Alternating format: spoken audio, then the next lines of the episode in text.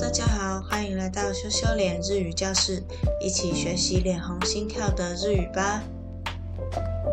今天的主题是月经。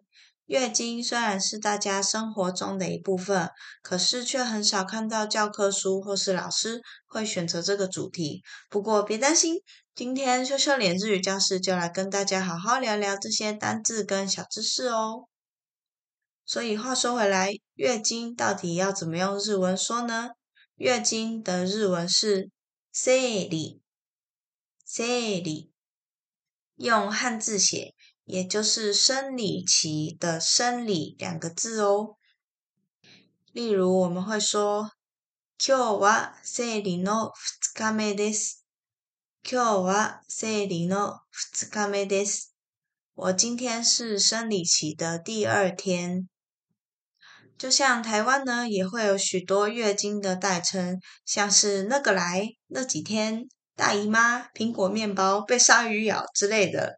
日文里呢也有很多不同的说法，比方说一样的就是那个あれ，或是那几天あの日，或者是女の子の日，就是女生的日子。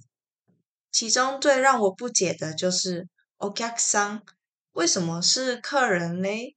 会让人肚子痛的这种应该是 OK 哦。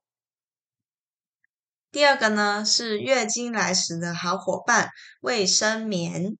卫生棉的日文是 napkin，napkin。我们会用片假名来写，例如说，ちょっと napkin がずれていて気持ち悪い。ちょっと napkin がずれていて 気持ち悪い。棉棉有点歪掉了，不舒服。关于卫生棉呢？因为卫生棉的种类琳琅满目，实在是太多了，一次介绍不完，所以之后我还会再录一集专门来讨论卫生棉哦。那既然说到卫生棉，当然就要提到这几年越来越多人使用的卫生棉条。棉条的日文是担保一样用片假名来写，我们可以说。タンポンをつければ漏れないからプールに入れるよ。タンポンをつければ漏れないからプールに入れるよ。只要塞棉条就不会外漏了，可以下水游泳哦。棉条这个东西呢，真的会让人上瘾。相信只要体验过一次那种清爽不黏腻的感觉，就再也不会想要回去用卫生棉了。只是棉条因为要放到身体里面，所以很多女生会觉得有点担心，有点害怕。特别是看到使用棉条引发中毒性休克症候群，也就是 TSS 的新闻，就让不少女生却步。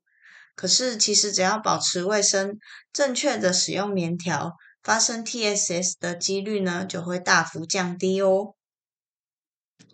最后一个单字比较特别，是说第一次月经来的时候，也就是所谓的出经。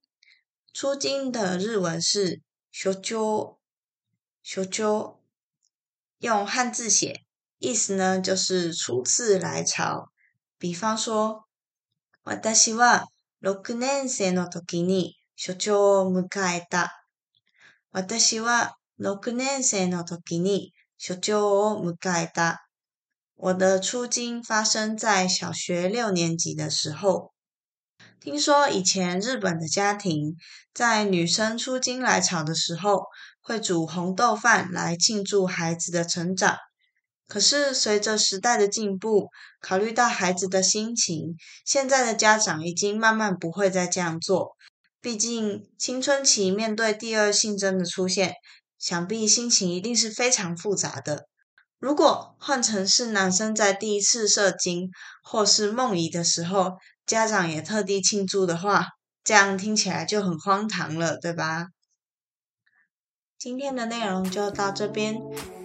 月经虽然是大家生活中重要的一部分，可是很多时候还是会因为害羞而选择避而不谈。在这边想跟大家说，无论你是属于有月经或是没有月经的人，都可以用更自然的心情去面对这个生理现象哦。如果你还有想更了解的单字或是主题，欢迎留言或私讯告诉我。我们下次再见，马达呢。